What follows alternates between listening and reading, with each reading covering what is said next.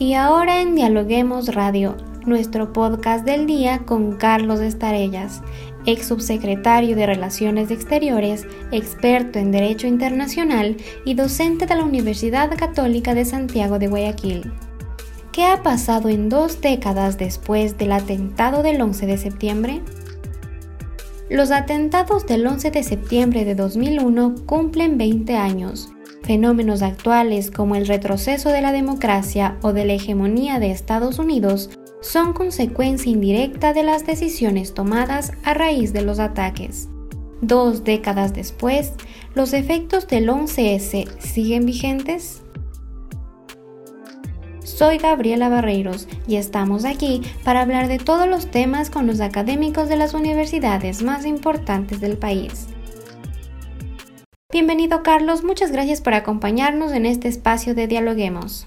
Muy amable, gracias. Han pasado ya 20 años desde los atentados contra las Torres Gemelas y el Pentágono. Cuéntenos un poco más desde esa experiencia. ¿Cómo vivió usted este suceso hace 20 años atrás? ¿Cómo lo vivió eh, desde el lugar que usted ocupaba, que sabemos que era representante también del Ecuador en ese momento? Bueno, eh, fue algo eh, eh, particular porque ese 11 de septiembre yo me desempeñaba como subsecretario de Relaciones Exteriores en Guayaquil y había convocado a los medios de comunicación para informarle de un proceso de descentralización que el gobierno nacional había decidido en el Ministerio de Relaciones Exteriores en la ciudad de Guayaquil. Convoqué la rueda de prensa, pero no no hablé del proceso de descentralización porque todos los periodistas preguntaron sobre el 11 de septiembre. Por lo tanto,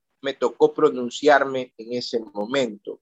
A su vez, coordiné con el cónsul americano en la ciudad de Guayaquil porque él me llamó porque justo el 11 de septiembre le pusieron una bomba panfletaria en el consulado. En esa época el consulado quedaba en el centro de la ciudad entonces yo tuve que eh, hablar con el cónsul americano y coordinar con el gobernador de la provincia del Guayas para que se le dé seguridad al consulado americano. Asimismo, recibí en la ciudad de Guayaquil a varios parientes eh, de compatriotas que habían fallecido en, en las Torres Gemelas y que querían ir a ver los cuerpos. Es decir, de una u otra manera, tuve una participación en ese momento eh, por el puesto que tenía. ¿no? ¿De qué manera ha cambiado el sistema internacional en las últimas dos décadas? Mire, me recuerda un libro de Alejandro Dumas que se llamaba 20 años después y que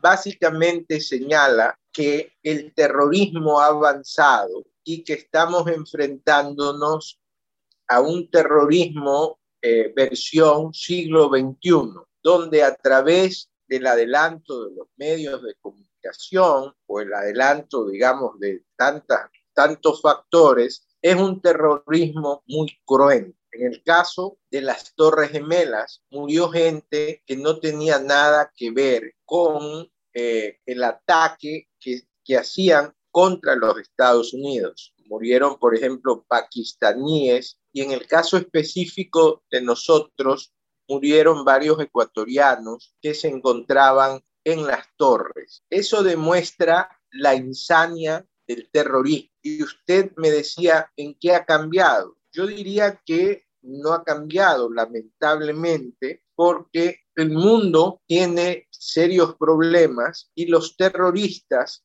que quieren causar terror, pues aprovechan esos problemas para eh, causar ese daño. ¿Cómo se ha visto afectada la política exterior de Estados Unidos? La política exterior de Estados Unidos cambió a raíz de los atentados del 11 de septiembre por varias razones. En primer lugar, Estados Unidos reaccionó, pero al principio pensó que el enemigo era Irak y posteriormente se dio cuenta que había cometido un error y el enemigo era Afganistán. Eso le llevó a ingresar en Afganistán y a terminar con el líder de Al Qaeda. Pero posteriormente se quedó mucho tiempo en Afganistán y ahora estamos viendo cómo ha sido la retirada de los Estados Unidos en ese país. Entonces, obviamente, la política internacional de los Estados Unidos cambió su enfoque porque reaccionó frente a el ataque que se dio a las Torres Gemelas. Los atentados del 11 de septiembre aceleraron el impacto de alguna de las grandes transformaciones internacionales con el fin de la Guerra Fría y si es así, ¿cuáles fueron? La Guerra Fría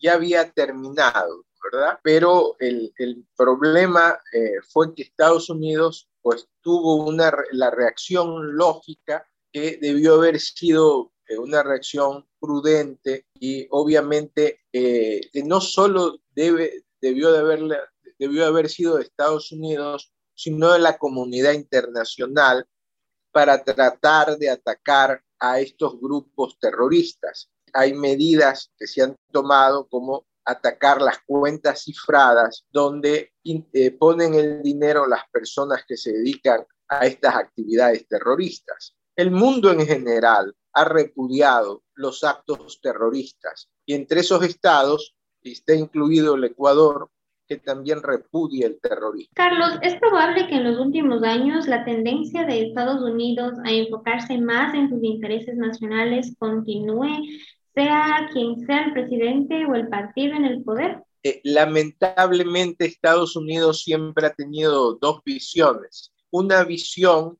de dedicarse exclusivamente a su país y la otra visión de ayudar al mundo. Y esa visión está dada desde que Estados Unidos ganó la Segunda Guerra Mundial.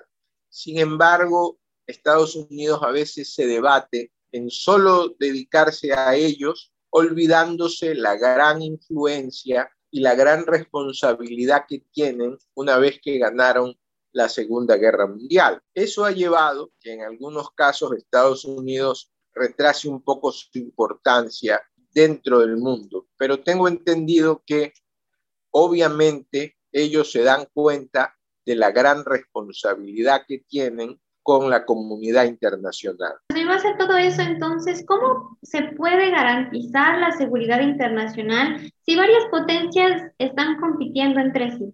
Básicamente, la comunidad internacional debe de repudiar el terrorismo, tomar medidas en contra de ese terrorismo. Una de las medidas, le contaba, es acabar esas cuentas cifradas donde los terroristas ponen su dinero para poder hacer esos ataques. Pero obviamente otra de las formas de acabar con el terrorismo es acabar con las injusticias internacionales, porque esas injusticias internacionales traen como consecuencia personas fanáticas y actos terroristas. Por lo tanto, el mundo en general, las Naciones Unidas y la comunidad internacional deben de evitar que aparezcan esas injusticias internacionales dentro del mundo. Perfecto, Carlos. Y ya para finalizar con esta entrevista, ¿Consideraría usted o se ha visto tal vez que el liderazgo de los Estados Unidos está empezando a tambalearse? Tal vez alguna potencia tiene la suficiente influencia política y económica para llegar a los demás. Bueno, el liderazgo de Estados Unidos se ha retrocedido porque acuérdese que una vez que la Unión Soviética cayó, Estados Unidos se quedó como la potencia más fuerte del mundo. Pero obviamente creo que en el gobierno del señor Trump retrocedimos, se retrocedió un poco y hay otras potencias que quieren ese liderazgo. El ejemplo más claro es China. A su vez, la Unión Europea se ha hecho muy fuerte. Entonces, eh, Estados Unidos tiene que mantener ese liderazgo. Tengo entendido que eso trata de hacer eh, actualmente el gobierno americano. Perfecto, Carlos. Muchas gracias por acompañarnos en este espacio y por contarnos más y darnos su aporte y su punto de vista respecto a este tema tan importante para todos. Gracias, Gaby. Y muchas gracias amigos por escucharnos. No se olviden de seguirnos en nuestras redes sociales, Facebook, Twitter e Instagram como arroba dialoguemosinfo y visitar nuestra página web www.dialoguemos.es. Conmigo, hasta la próxima.